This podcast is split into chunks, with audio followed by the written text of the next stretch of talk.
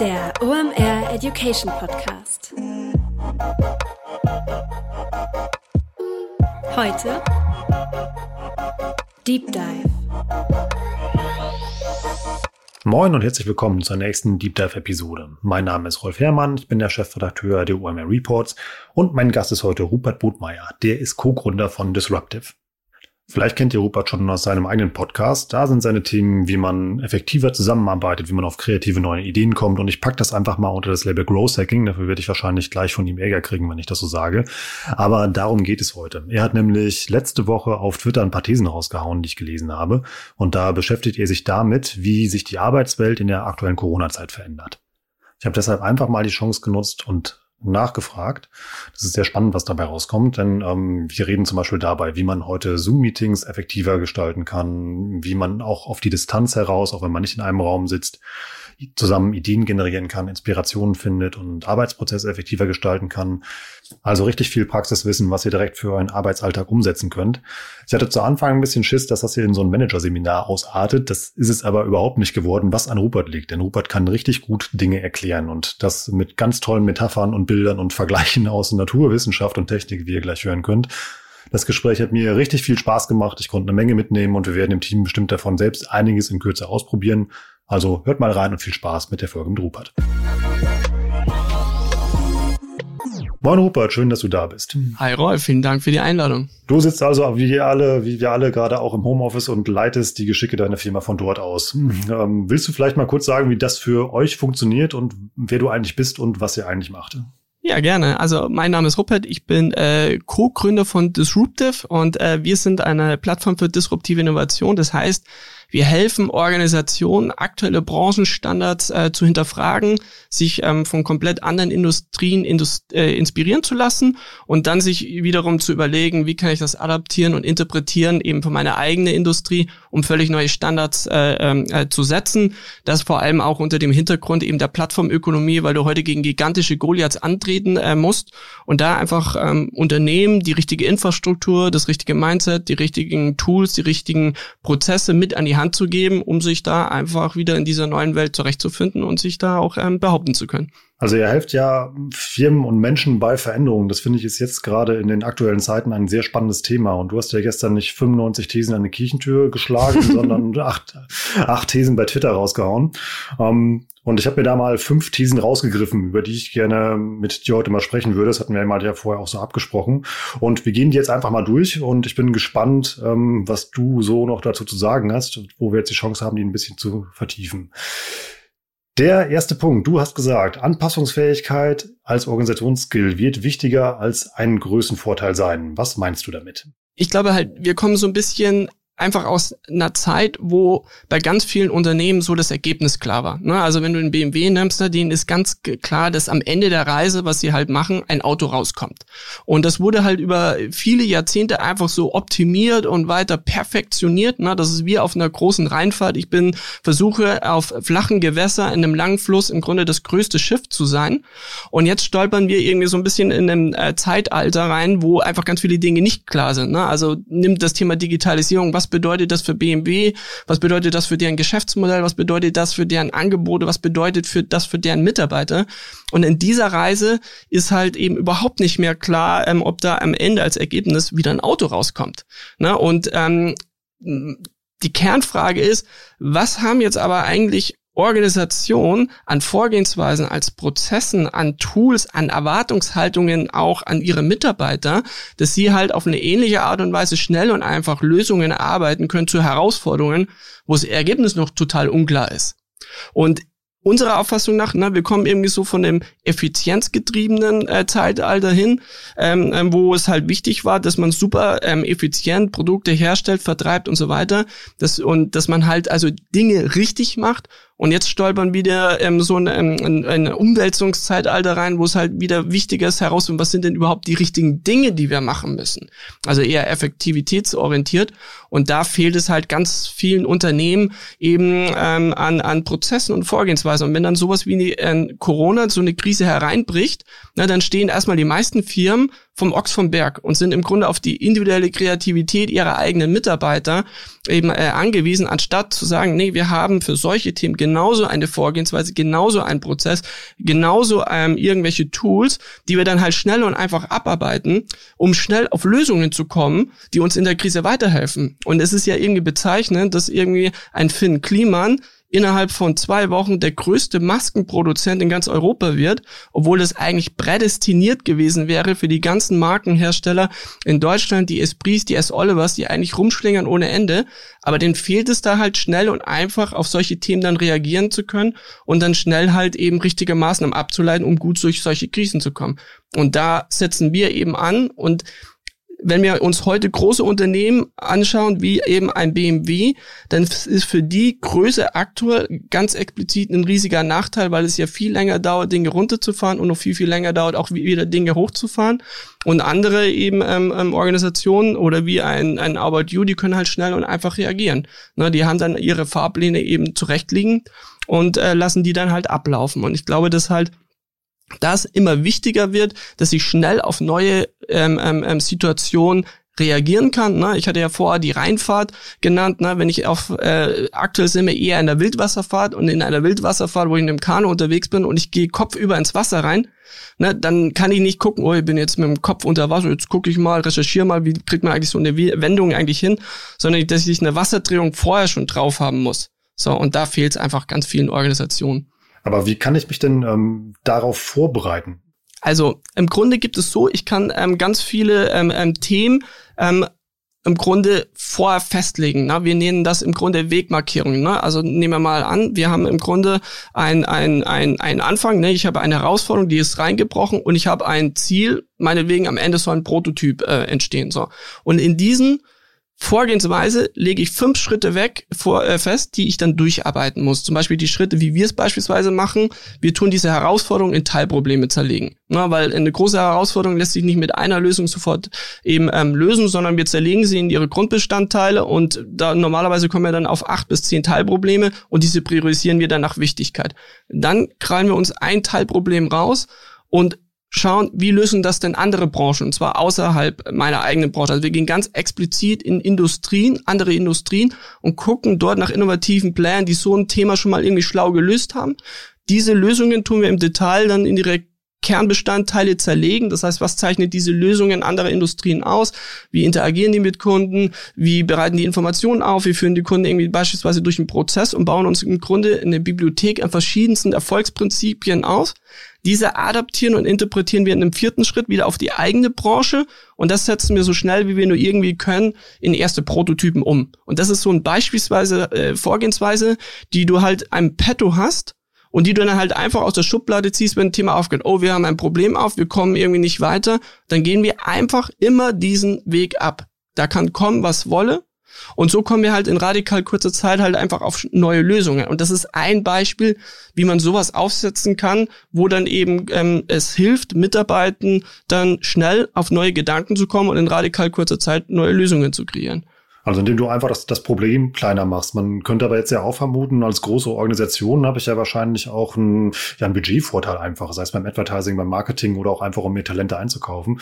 Ähm, ich leite davon ab, dass du den in der heutigen Zeit aber auch eher zurückstellen würdest, wenn eine Organisation anpassungsfähiger ist, also schneller reagieren kann. Geld regelt nicht alles im Leben und schon gar nicht in der Welt. Ne? Und es ist ja irgendwie bezeichnet, dass Microsoft früher immer zehnmal mehr Forschungsbudget hatte als ein Apple und trotzdem kamen die größten Innovationen wie ein iPhone, wie ein, App, äh, ein iPad, die Apple Watch kamen alle von Apple. Ne? Das heißt, Geld regelt nicht alles, sondern irgendwie du musst an den richtigen Themen arbeiten, du musst dafür die richtigen Leute irgendwie haben und dafür muss es eine gewisse Vorgehensweise eben äh, geben. Und wenn du das irgendwie sauber aufsetzt und wenn du das hinkriegst, dann ist Budget nicht immer das äh, alleinige Thema, um eben solche äh, ähm, Herausforderungen geregelt zu bekommen. Dann warst du vielleicht ein Tipp, wie ich das in der Praxis hinkriege. Also wir sitzen jetzt ja auch alle immer halt irgendwie in Homeoffice ist Das heißt immer, wir sitzen halt irgendwie nicht mehr zusammen. Das hemmt ja vielleicht auch Innovationsprozesse an der einen oder anderen Stelle oder halt auch Anpassungsprozesse, weil sich alle auf neue Standards einigen müssen, neue Prozesse, neue Regeln. Wie kriegt man sowas in der Praxis hin? Also neben dem einen Tipp eben zu sagen, ne, also was ist mein Anfang, was ist mein Ziel, wie viele ähm, Schritte habe ich ähm, in dieser Vorgehensweise, ist es nochmal wichtig, dass man die einzelnen Schritte eben wieder in Teilaufgaben zerlegt. Wir nennen das Atomisieren von Aufgaben, um eben ein Beispiel zu nehmen. Ne, ähm, ähm, man nimmt niemals ein Wort irgendwie zu sagen, out of the box, sondern das, was man irgendwie macht, ne, das ist irgendwie ein Fremdwörter, sitzen die Leute erstmal wie Ochs vom Berg und denkt, out of the box, was heißt das überhaupt? Sondern man zerlegt das in Teilaufgaben. Also zum Beispiel sagt, welche Unternehmen kennst du, die so ein Problem schon mal äh, schlau gelöst haben? Einzige Bedingung ist, guck nicht in deiner ähm, ähm, äh, eigenen Branche. Zweites ist, was zeichnet diese Lösung im Detail aus? Beschreib das. Dritter Gedanke ist, wie könnten wir das für uns eben aufgreifen? Ne? Du musst es im Grunde so eine Guideline geben, um diese Dinge eben zu zerlegen, damit eben ähm, die Leute eben wissen, was eigentlich zu tun ist.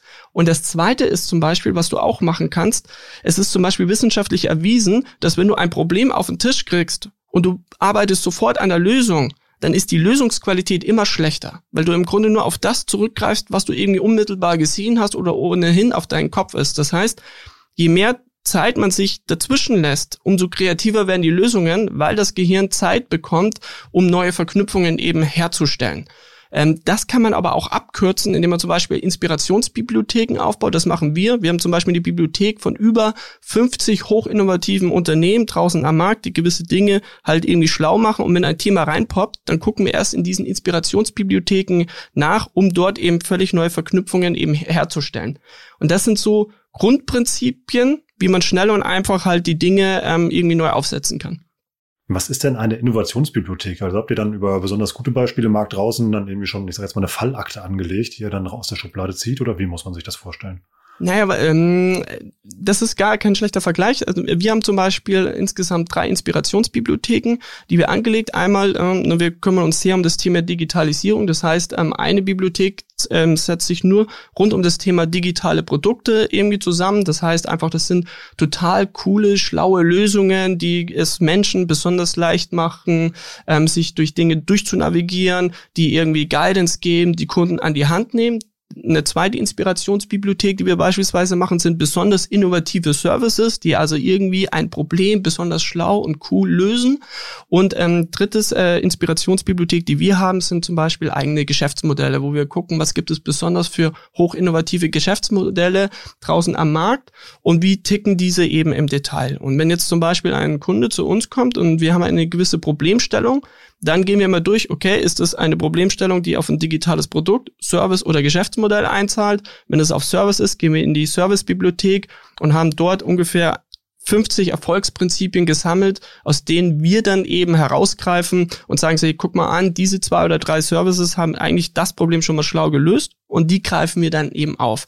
Und ich hatte es noch nicht ein einziges Mal den Fall, wo ich nicht irgendwie dort in diesen Bibliotheken eine Lösung gefunden habe, die irgendwie schlau ist und mir direkt auf die Sprünge geholfen hat, wie ich das Thema angehen kann. Ja, hast du einen Tipp, wie man das für sich privat organisiert? Weil ähm, das haben wir ja alle. Wir haben alle diese Lesezeichenlisten halt im Browser, wo ähm, Seiten sind, wo man sagt, das müsste ich vielleicht noch mal lesen oder halt mir anhören. Mhm. Ähm, oder ähm, ja, den, den Ordner mit den PDFs, wo die ganzen White Papers drin liegen, die wir uns runtergeladen haben. Nur irgendwann wird das halt so unübersichtlich.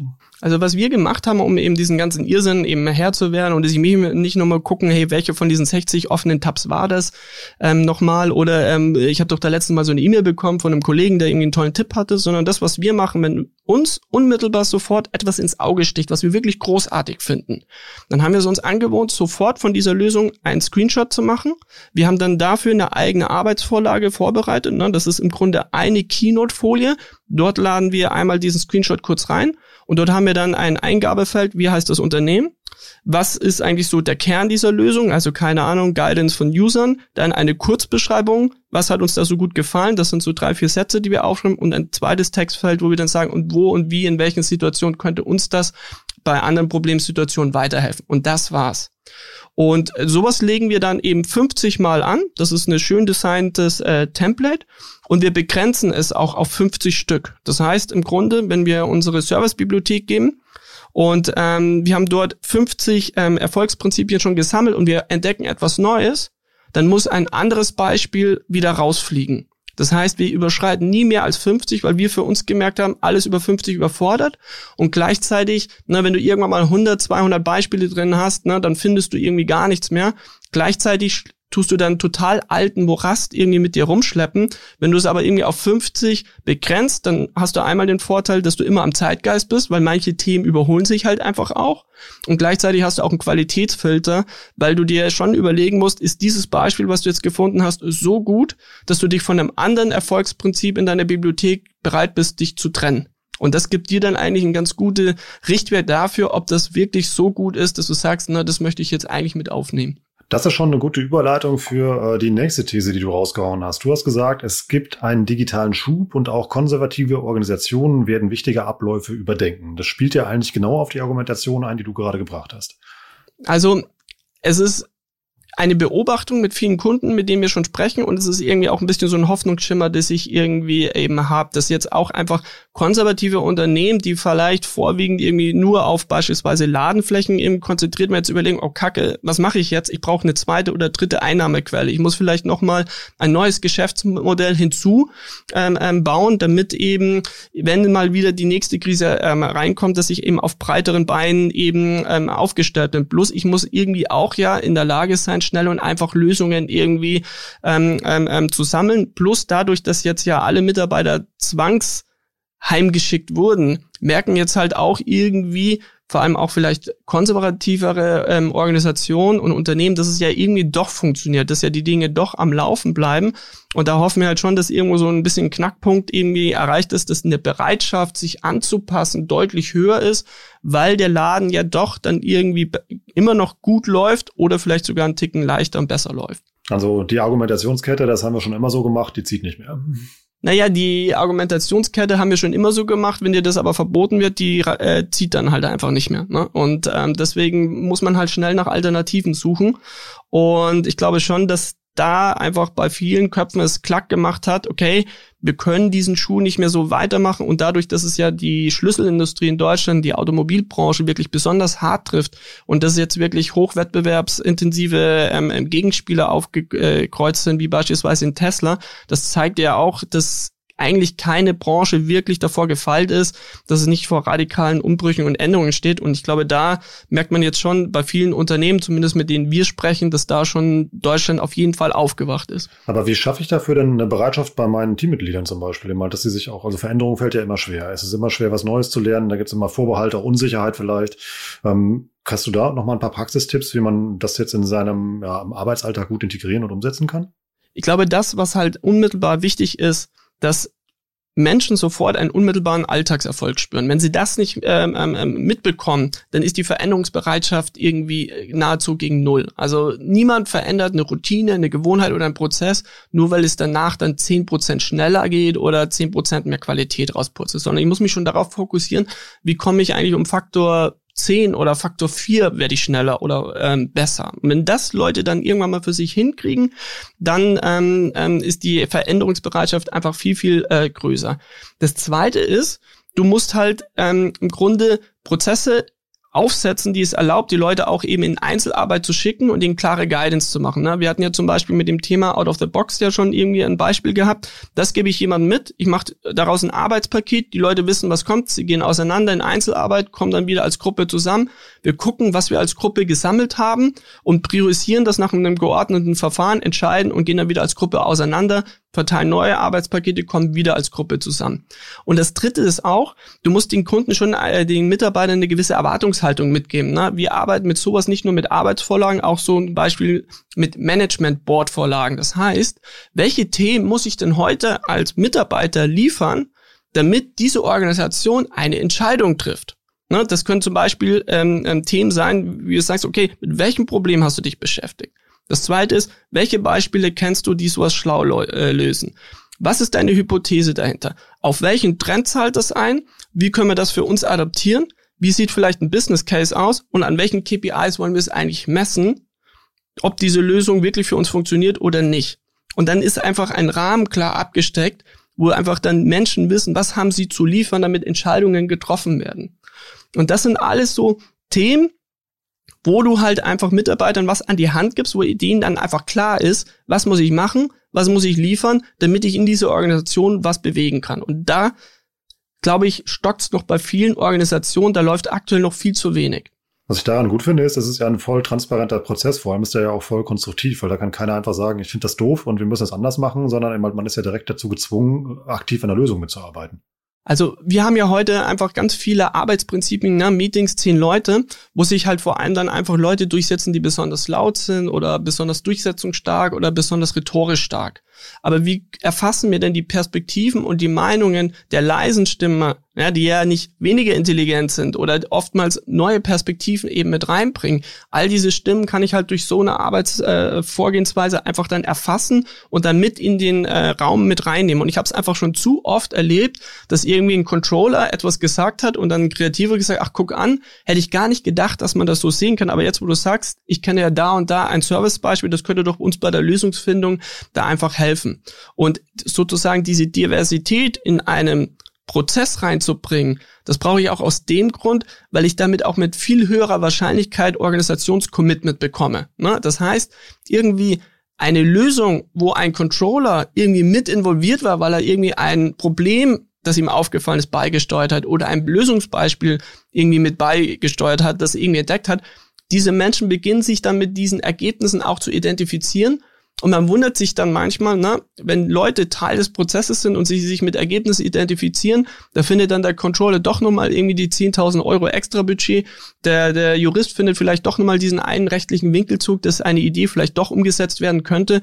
All das hilft einfach massiv, mehr Commitment von der Organisation zu bekommen und es dann hinterher bei der Umsetzung dass es deutlich leichter ist. Was du hier beschreibst, ist ja auch sehr spannend, finde ich, weil du stellst ja immer den, den Menschen dabei jetzt immer einfach ins Zentrum und vor allem zeigst du ja auch, wie jemand Organisationen oder halt wie Firmen aus sich aus herauswachsen können. Also weil die Talente und die Power ja halt schon da ist. Vor allem den Unternehmen, ne, wir, wir sprechen ja ganz oft mit irgendwie Unternehmen, die irgendwie fragen, ja, wo finde ich denn diese digitalen Leute? Wo finde ich denn diese äh, Leute, die querdenken, die out of the box denken können?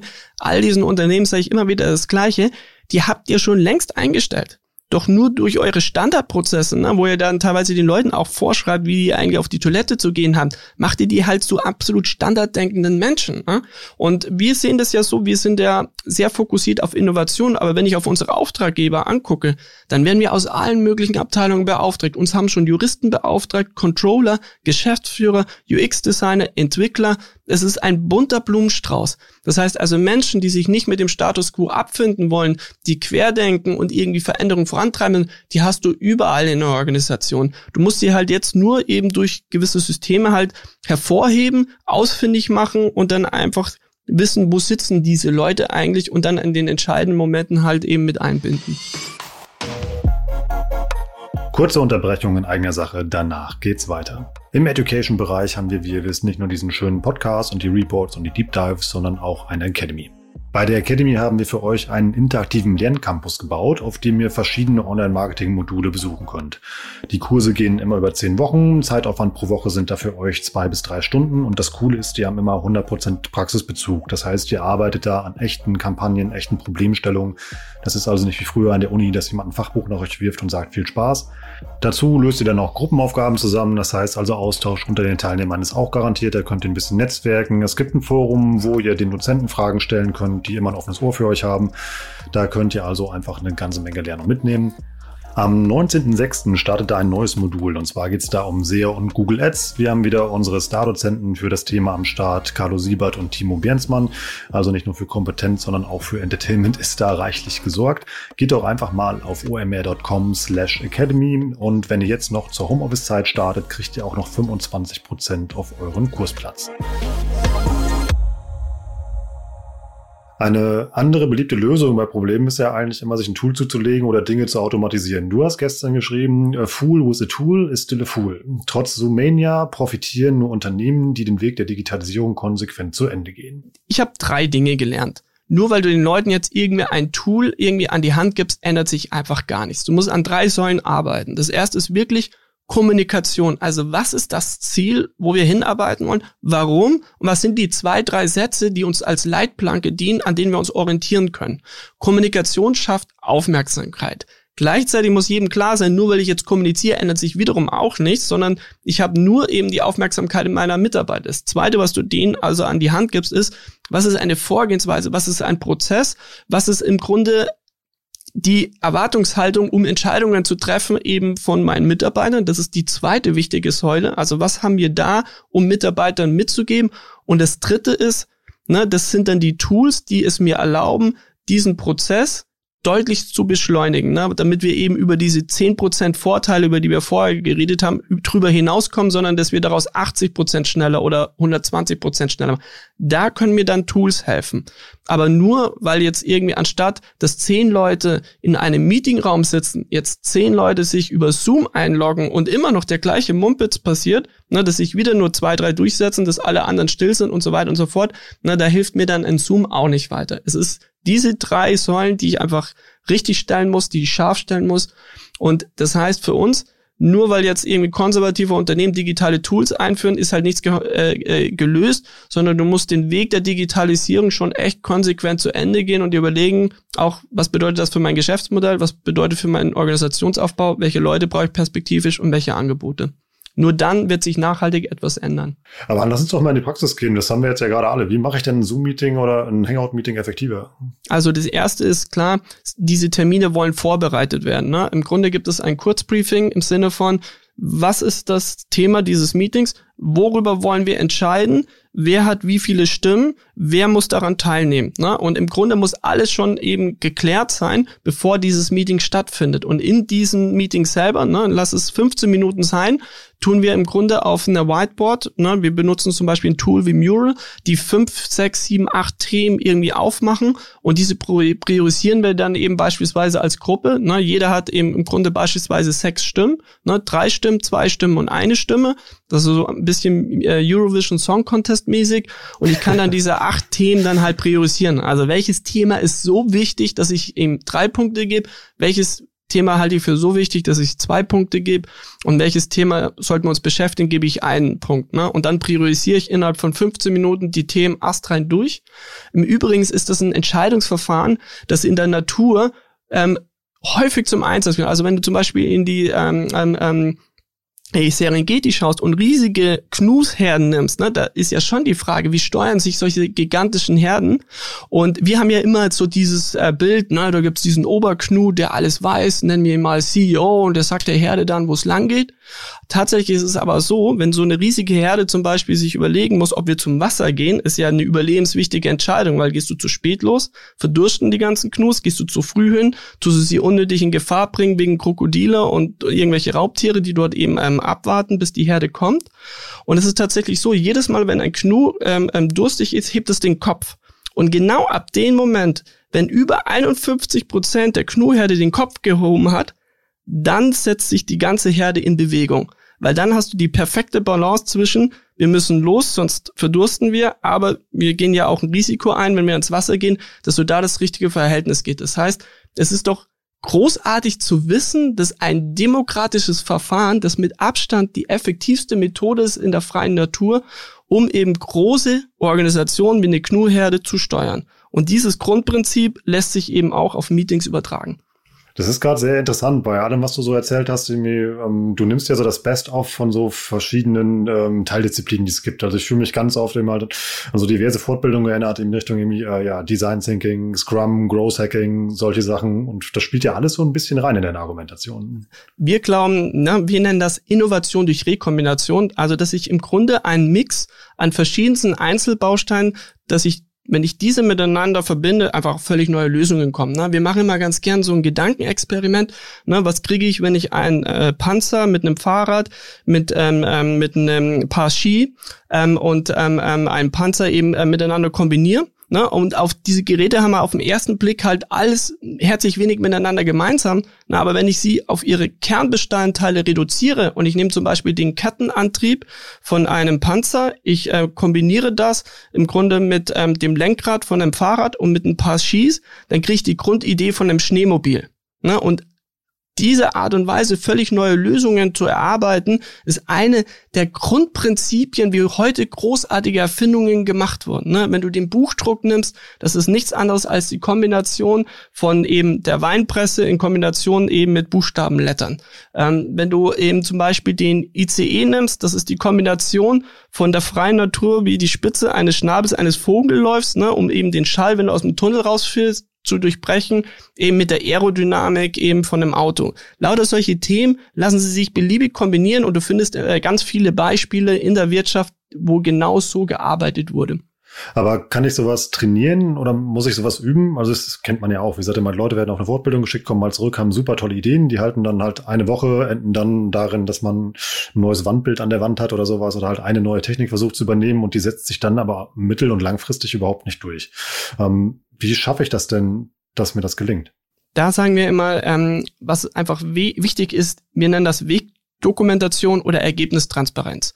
Na, also das heißt, das Schlimmste, was du machen kannst, ist eine Lösung irgendwie zu präsentieren und dann irgendwie zu sagen, hey, habe ich selber erfunden, bin ich selber drauf gekommen, sondern niemand macht eine Idee, weil du jetzt irgendwie einem super sympathisch bist oder weil dir das irgendwie äh, unter dem Duschen irgendwie eingefallen ist, sondern das, was halt da wichtig ist und da darf man jetzt nicht zu selbstherrlich oder oder ähm, zu arrogant sein, sondern man muss seine Quellen benennen. Ne, das heißt, wenn ich sage so, na, ich habe mir die und die Beispiele angeguckt, ich habe mir das und das rausgezogen und so würde ich das für uns als Unternehmen adaptieren, dann kannst du in einem ganz frühen Stadium schon mit eben einem harten KPIs argumentieren. Ne? Also wir hatten zum Beispiel ein Beispiel, wo wir für die eines der größten Versenderunternehmen im Grunde eine App ähm, ähm, erarbeitet haben, wo eben Zusteller schneller Pakete zustellen können. Und da sind wir eben rausgegangen am Markt und haben uns unter anderem von einem Taskmanager, von einem Navigationsdienst ähm, inspirieren lassen und eben von einem ähm, ähm, ähm, ähm, E-Commerce-Unternehmen und haben uns diese einzelnen Kernbestandteile genommen und dann eben zu einer neuen Lösung für diese Zustelle zusammengearbeitet äh, und haben das total transparent eben ähm, ähm, auch dann so dargestellt. Und da hieß es dann auch von dem Kunden, naja, sieht toll aus, ich verstehe total, wie sie das hergeleitet haben, aber jetzt mal Hand aufs Herz, wird das wirklich auch für unsere Zusteller funktionieren? Und wir sind dann hingegangen und haben gesagt, na ja, Sie wissen ja, wir haben uns ja zum Beispiel von der To-Do-App Things 3 inspirieren lassen. Diese App hat eine Marktbewertung von über 10 Milliarden. Das benutzen jeden Tag 100 Millionen User. Dieses Ding hat im App Store 4,8 Sterne an Bewertungen, insgesamt 5000 Bewertungen und ein Großteil dieser Bewertungen zahlt darauf ein, dass dieses Ding super einfach und intuitiv zu bedienen ist.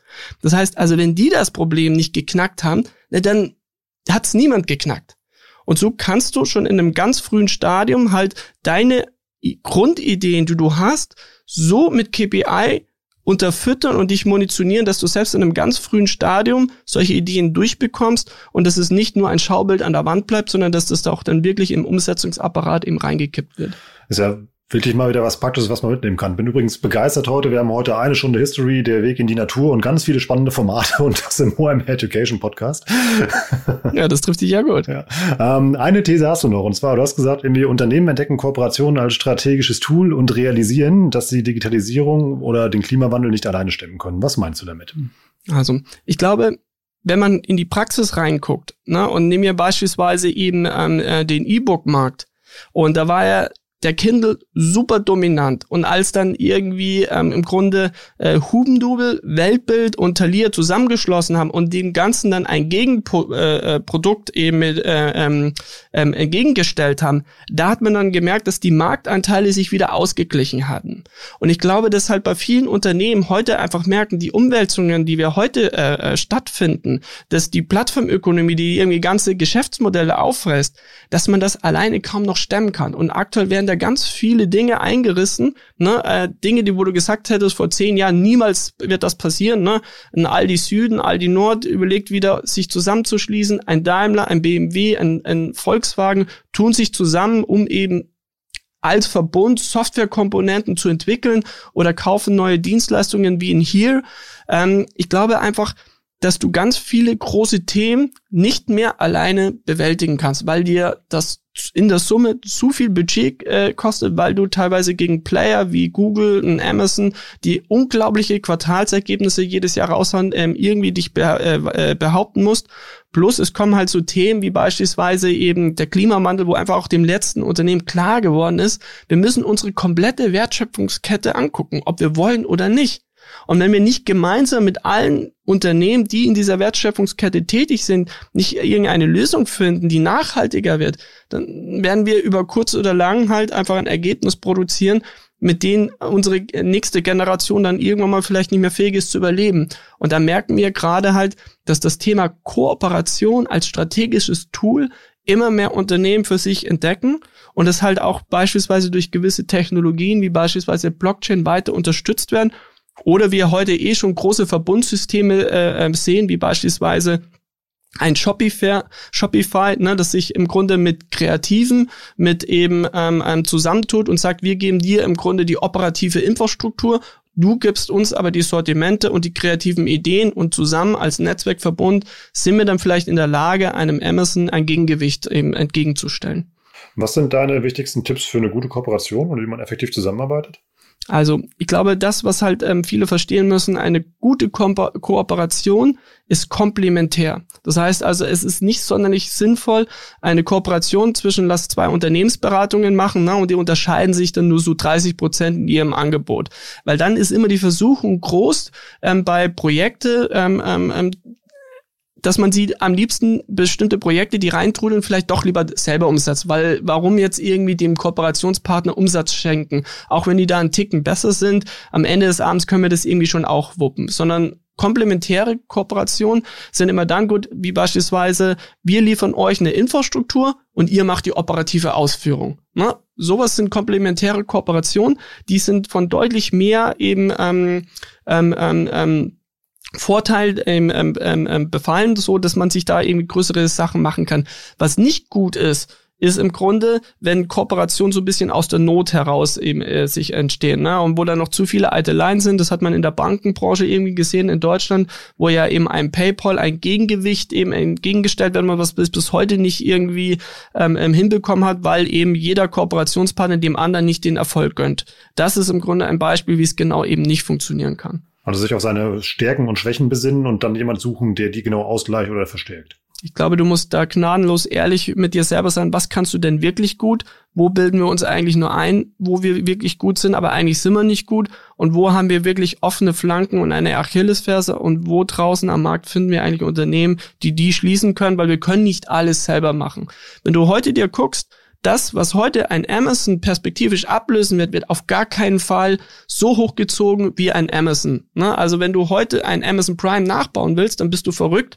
Wenn du heute parallel einen Streaming-Anbieter, einen Musikstreaming-Anbieter und was weiß ich noch alles parallel aufziehst, sondern das nächste Amazon wird wahrscheinlich eher ein Verbund aus verschiedensten Unternehmen sein, wie eine Otto Group.